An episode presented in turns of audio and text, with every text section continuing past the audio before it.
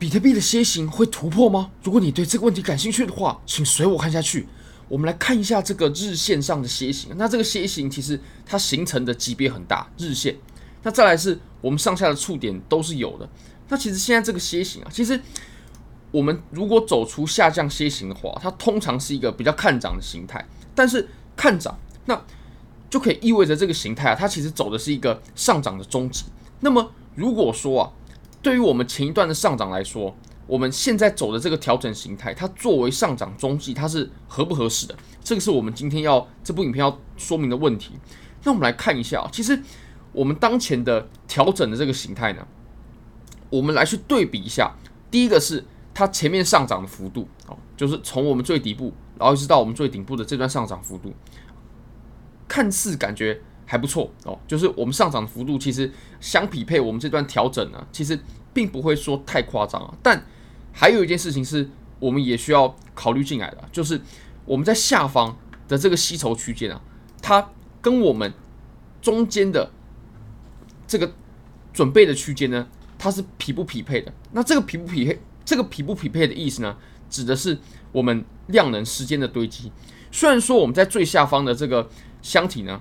它震荡只有六十二天，说实话，它相对于之前的几次底部的箱体啊，六十二天其实算是时间非常非常短的箱体，非常非常短哦。基本上我们都在呃一百多天，甚甚至如果说大家有去复盘我们上上一轮的熊市的话，它甚至有到一年之久。那其实六十二天呢，算是非常短的。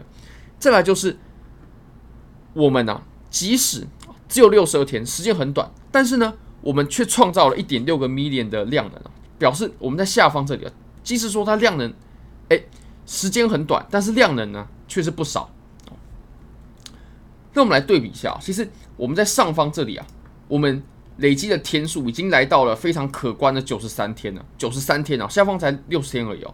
然后我们在这里呢，已经累积了一点二个 million 的量能，所以我们以当前的这个白色的调整的形态啊。我们是绝对有能力，我们再加一点点的时间，再加一点点的量能啊，我们就有能力去逆转我们自从我们这个吸筹箱体以来的这波上涨。因为我们下面的这个吸筹箱体啊，它的底不够厚。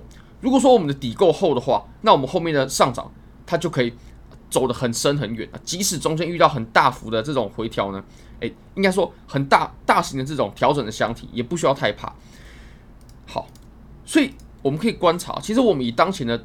调整来看呢，跟下方的这个吸筹箱体，它已经有有点不匹配了。它只要再多一点时间，它就绝对有能力可以逆转了。好，那我们来看一下，其实像我们之前呢、我们再对比一个案例好了，我们来看一下这个调整的形态。那中间的这个调整形态呢，我们把它给详细的画出来啊。这个调整的形态呢，其实我们要看的、是它整个整段在震荡的时候呢，走的量能堆积。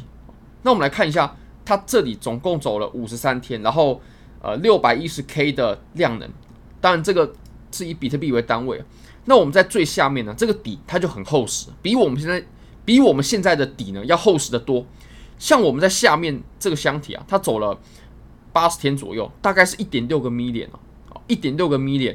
那你可以看到，我们对比这个六百七十一 K 的话，它就仅仅只是一个零头而已。所以像我们在中间的这一段震荡呢，哦。它完全有下面这个底给它拖住，所以它后面继续上涨就显得非常合理。也就是中间的这个调整啊，它的时间量能还不足以威胁到我们这一整段的上涨啊，所以它后后续就是突破了。那我们当前的盘面呢，其实它是绝对有机会可以威胁的。它的震荡的时间呢、量能等等等等，已经非常非常久了。好，那我们再看一个例子啊，就是我们在二零一九年的这个例子。我们在二零一九年的例子呢，你可以发现哦，当时。这一段的上涨呢，它是非常健康的。怎么说健康呢？好，健不健康其实也是相对的。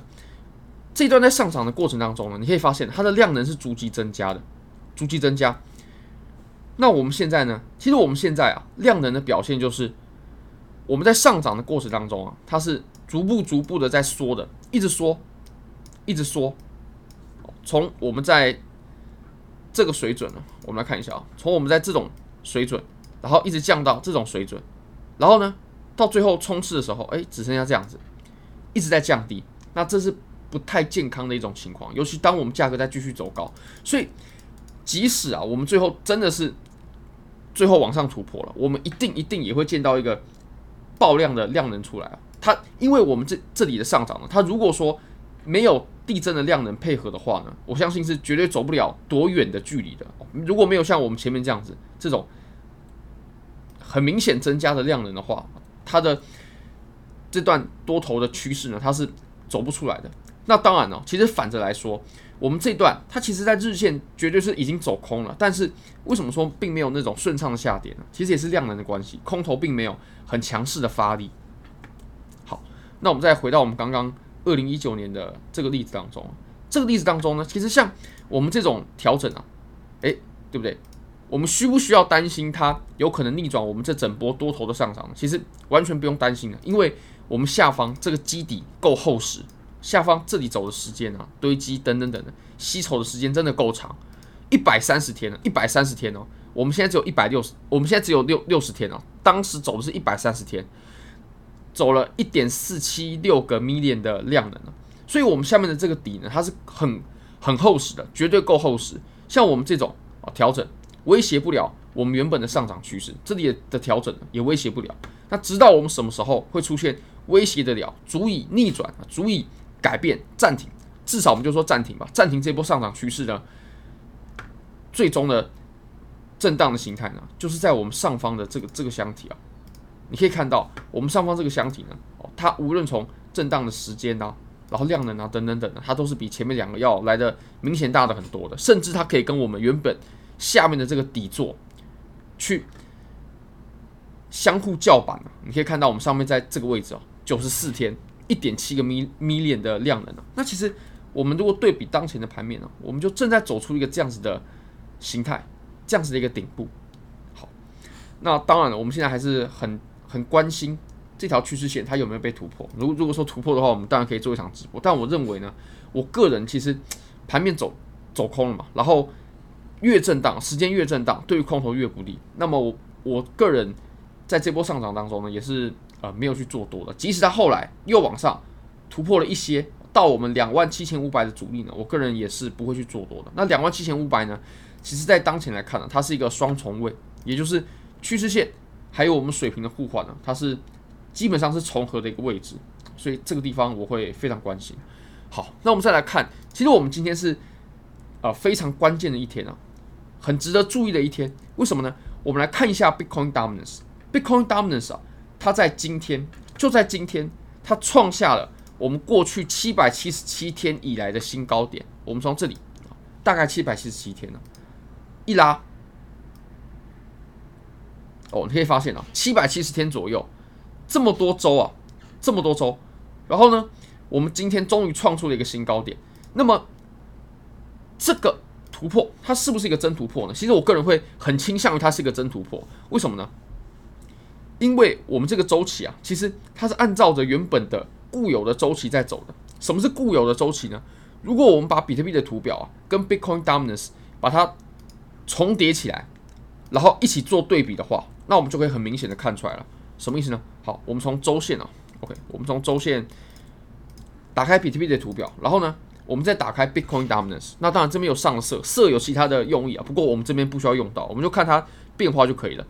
我们可以发现啊，我们在过去的这段时间呢，尤其我们走牛市的时候，走大多头的时候，这个 Bitcoin Dominance 疯狂的下降，因为大家都在炒山寨币，所以我们换个角度想啊，现在它就不是炒山寨币很好的时机。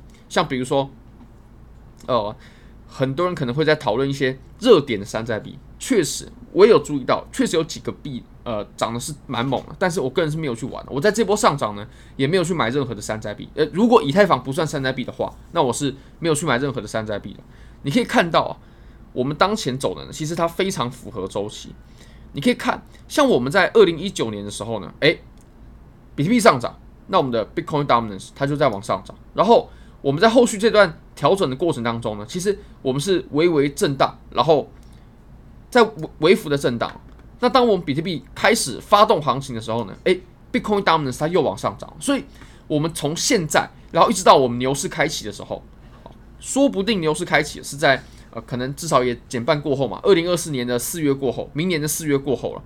我们在这段时间呢，其实 Bitcoin Dominance 它都会呈现这个走势，那我们去玩山寨币呢就非常不适合。所以其实现在呢还是以比特币为主。其实这也非常好理解，因为我们现在还是不确定性比较高的一个情况。如果说是牛市的话，那那肯定没问题的。山寨币它的涨幅肯定比比特币要来得更高的。不过现在市场还并不是到很明朗的时候呢，其实比特币它风险的程度呢，肯定是比山寨币要来得更小的。好，非常感谢各位，非常欢迎各位可以帮我的影片点赞、订阅、分享、开启小铃铛，就是对我最大的支持。对了，如果说大家想要 Bybit 一个免费的仓位呢，非常欢迎各位可以点击我影片下方的链接。现在只要 KYC 入金一百美金，就会立即赠送一千美金价值的比特币合约仓位，这是赠送的，赠送的，也就是你只要充值，你立刻就可以领取，你完全不用有任何的等待。那么如果你是要现金活动的话呢，是需要等待的。所以很欢迎大家可以点击这个链接，你就会来到活动界面。那么你可以选择多单或者是空单，就可以领取了。前提是要完成任务条件。好，非常非常感谢各位，拜拜。